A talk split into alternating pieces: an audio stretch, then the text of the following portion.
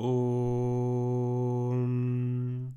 Llévame desde la irrealidad a la realidad, desde la oscuridad a la luz, desde la mortalidad del cuerpo a la inmortalidad del ser. Om Asatoma Satgamaya Tamasoma Jyotirgamaya Mrityorma Amritangamaya Om Shanti Shanti Shanti Harihi Om. Muy buenos días a todos. Hace un par de semanas que no he podido hacer el podcast. Creo que la mayoría ya sabéis que hemos tenido unos problemas difíciles con la salud de mi hijo Darío y he estado en el hospital y no he tenido ni tiempo ni energía para poder continuar este, este podcast quería hoy continuar con el versículo 11-25 que había comentado en el último podcast. Ese versículo que viene de Mateo, eh, del Evangelio de Mateo, y que enlazaré con otro verso de la Bhagavad decía así, Te doy las gracias, Padre, Señor del cielo y la tierra, porque has escondido estas cosas a los sabios y entendidos y se las, se las has revelado a los pequeños. Sí, Padre, así te ha parecido bien. Todo ha sido entregado por mi Padre y nadie conoce al Hijo más que el Padre, y nadie conoce al Padre sino el Hijo, y aquel a quien el Hijo se lo quiere revelar. Venid a mí todos los que estáis cansados y agobiados, y yo os aliviaré. Tomad mi yugo sobre vosotros y aprended de mí, que soy manso y humilde de corazón, y encontraréis descanso para vuestras almas, porque mi yugo es llevadero y mi carga ligera. Esta última parte de venid todos a mí, los que estáis cansados y agobiados, ¿no? Estad cansado y agobiado es algo que seguro que nos suena a todos. Agobiados por una infinitud de cosas que no nos salen como queremos. Pueden ser problemas económicos, problemas de salud, problemas familiares, problemas de la pandemia, problemas y dificultades siempre hay. Y no se van a ir porque sea muy espiritual, porque practique yoga, porque medite, porque estudie Vedanta o porque sea discípulo de cualquier gurú. Las dificultades y los problemas son una parte intrínseca de la dualidad de la vida fenoménica. Y todas esas prácticas, todas esas enseñanzas no resuelven el problema, ni siquiera lo tocan. Parece que a veces pasan de lado y tratan los síntomas, ¿no? Dando algún tipo de solución temporal que no resuelve el problema crónico de fondo. Y el problema crónico de fondo está aquí muy bien expresado en este verso de Mateo. ¿no? El problema fundamental es que no vas a ser tú ni voy a ser yo el que voy a resolver esos problemas, que no van a desaparecer. No va a ser a través de una versión de mí mismo mejor en el futuro, de mi superación, con mi esfuerzo personal, lo que va a lograr resolver, lo que va a darme una paz, como dice en el alma mayor. Y la verdad es que a pesar de que avancemos, a pesar de que mejoremos, a pesar de que tengamos logros con bienestar material, el problema de la insatisfacción, de ese agobio, de esa preocupación, es un problema crónico que parece que no se resuelve, por nuestros propios esfuerzos humanos, por nuestra propia autoafirmación de que yo seré quien lo resuelva. Esa quizá es la gran promesa espúrea que nunca acaba de dar fruto y que la sociedad nos promete. Y es la más difícil de ver, sinceramente, por la ceguera, por la pura ignorancia, por el puro adoctrinamiento de que yo solo, por mis propias fuerzas, seré quien me saque del atolladero. Aquí, en este versículo tan bonito, ¿no? de Mateo, nos dice claramente Jesús aquí Venid los que estéis cansados y agobiados. No habla a los que están, que van sobrados, a los que tienen todo resuelto, a los que son los dueños de su destino. A estos no les habla. Si ese es tu caso, este verso no, es para ti, no, no te habla a ti. Es a los que estamos agobiados, a los que estamos cansados, a los que nos frustramos. Si eres uno de esos, dice, tomad mi yugo. ¿Qué es un yugo? No sé si has visto yugos. Antes, mm, en la época de mis abuelos todavía había, ¿no? Yugos es una especie como de madera en el que se pone la cabeza, normalmente, pues de dos bueyes, dos vacas. Se pone ahí esa, cabeza, esa madera y entonces se reparte el peso de los dos animales y tiran en conjunto. Tomad mi yugo, el yugo de Dios, sobre vosotros y aprended de mí, que soy manso y humilde, y encontraréis descanso para vuestras almas. Aquí la cuestión fundamental que encierra este verso es si somos capaces de confiar en Dios, si Dios es parte de nuestro esquema, es parte de nuestra visión, si tenemos una relación personal con Dios, si cultivamos nuestra confianza, nuestra oración, una relación personal, diaria, en nuestra vida cotidiana, en la que tenemos muy presente qué es Dios, cómo comunicarnos, cómo propiciarlo, cómo cultivar esa relación. Si esa visión, si esa perspectiva no está en mí, entonces dependo, estoy a solas con mi propio esfuerzo. Es decir, el esfuerzo, mi propia estimación y mi propia visión de las cosas es el motor, el único motor en el, con el que tiro en la vida. Aunque esto es lo más común y lo más normal, que nos hayan enseñado a que creer que es el único, es decir, que lo único que te saca las castañas del fuego eres tú mismo, y obviamente, pues hace falta reconocer que ese esfuerzo personal, esfuerzo, preparación, es una parte importante de nuestra vida, pero que seamos ciegos a la gracia, que seamos ciegos a la fe y a la confianza en un Dios personal, es algo que si no experimentamos, que si no abrimos el corazón y la mente hacia esa posibilidad y nos abrimos, lo cultivamos y lo experimentamos, pues es algo que no experimentamos y que nos perdemos, y que es en realidad duro y es mucho más cargante y atosigante. Y por eso dice aquí en este versículo, porque mi yugo es llevadero y mi carga ligera, si tomo esa ayuda, si confío, si hago parte a Dios de mi vida.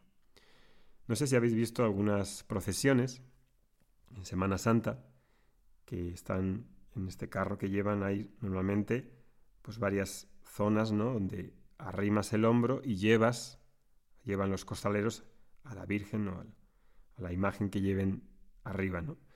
Imagínate que hubiese uno gigante, ¿no? Tipo un jugador de baloncesto, Michael, Jackson, Michael Jordan, de dos metros de alto. Y tú eres el que está ahí al lado, en la última posición, y te toca el yugo, te toca esa madera, pero claro, el otro que está delante, que es un gigante, pues te lleva mucho más peso. Lleva la carga de una manera mucho más llevadera. Dios es como ese gigante, como Michael Jordan, que lleva el peso sobre su yugo. Si tomo ese yugo, si me dejo guiar, si dejo guiarme, si confío, es más llevadero los problemas, las desavenencias, las tribulaciones que, estén, eh, que esté experimentando y que van a continuar. No porque sea más espiritual, no porque rece, no porque estudie lo que sea o practiques lo que sea, esas dificultades se van a eliminar, sino es a pesar de las dificultades, a pesar de las obligaciones, a pesar de, de la situación en la que esté cada uno, ese yugo es llevadero si confío, si confío en Dios si me abro a esa comprensión y vivencia de Dios. Y esto, pues es muy difícil para el hombre moderno, porque confía solamente en él, en su autosuficiencia, en su esfuerzo personal y no existe Dios por ninguna parte. Le es difícil confiar. Y hay unos versos que podría citar, obviamente muchos más, pero voy a citar uno, que es el 12, 7 de la Bhagavad capítulo 12, verso 7, verso 6 y 7 en realidad, porque van juntos, que hablan también de esta confianza en Dios. El tema de Dios, ya sabéis que aquí en el podcast básicamente no lo he tratado. Y no lo he tratado porque para muchos les da como una especie de escalofrío o salpullido hablar de Dios, quizá por la impresión que hayan tenido en otras experiencias espirituales o religiosas y han tenido, pues digamos, una mala connotación de Dios. Esto en realidad es muy triste y muy eh, una pena ¿no? para las, esos tipos de personas. En las clases de Vedanta, las clases semanales que tenemos, en los cursos regulares de Vedanta, este tema, como muchos otros, pues los exponemos de una manera muy gradual. Un podcast de 10 minutos a mí personalmente no me da para poder desarrollar estos temas y lógicamente lo hacemos en clases de una hora, una hora y veinte, que es lo que duran esas clases después de, de ver textos, ¿no? Estudiamos textos como la Bhagavad Gita, que completarlo llevan varios años, o textos pequeños como el Jiva Yatra, que es de nueve versos, que tardamos tres o cuatro meses. Entonces, por eso hay temas que a veces no he traído aquí en el podcast y es entendible eh, que en tan poco tiempo pues, no dé no para explicarlo. Por eso vais a ver que pues, no estoy entrando mucho en el tema, pero bueno, es una forma quizá de, que algunos de vosotros pues, os inspiréis y, consigáis algo de todo eso. De hecho, tengo la idea eh, de empezar una suscripción, un podcast privado que haré, que estoy pensando hacer, para aquellos que todavía a lo mejor no tienen ese interés por estudiar Vedanta, por estudiar esta cultura védica de una manera más sistemática, más eh, detallada, más organizada, porque en general, pues muchas veces las personas no tienen ese impulso de autoconocimiento y no están dispuestas a querer realmente meterse eh, en harina con estos temas y profundizar en el conocimiento, eh, viendo pues estudiando de una manera mm, sistemática, organizada. Y eso requiere una preparación y requiere cierta gracia. ¿no? Y por eso quizá aquí algunas semanas os propongo hacer un podcast privado para los que queréis profundizar un poco más sin todavía entrar en las dinámicas del estudio más serio, con clases largas, unos podcasts un poco más largos, pero en este formato de podcast y más asiduos. Este podcast ya sabéis que sale una vez a la semana, los martes y los jueves. El privado tengo la intención de que tenga una mayor continuidad. Bien, decía entonces que había un versículo, un verso, el 12, 6 y 7 en la Bhagavad Gita que dice Yetu sarvani karmani samat paraha ananyenaiva yogena mandhyayanta upasate tesham aham samudhartha mrityu samsara sagarat bhavamina chirat partha maya veshita chetasam. Dice, sin embargo, aquellos que, dedicándome a mí, a Isvara, a Dios, todas las acciones que me mantienen como la meta final, meditando en mí con un compromiso en el que no hay otro, para ellos, cuyas mentes están fijas en mí, yo pronto me hago su liberador. Yo le saco del océano del samsara, que está cargado de muerte.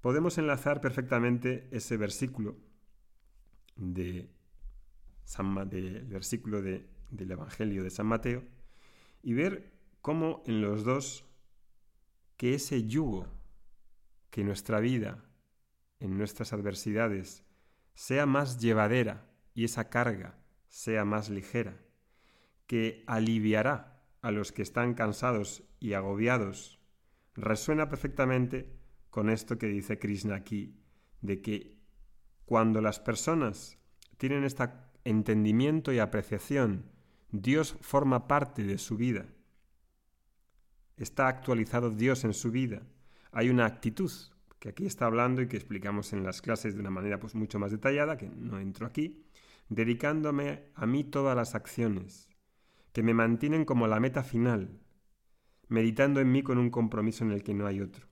Para estas personas que tienen esa visión, que tienen ese compromiso en sus acciones, en todas las acciones, yo me hago el liberador del samsara, es decir, de la vida del agobio, de la vida del devenir, de la vida de ese cansancio que habla en el Evangelio de San Mateo, que está cargado de muerte.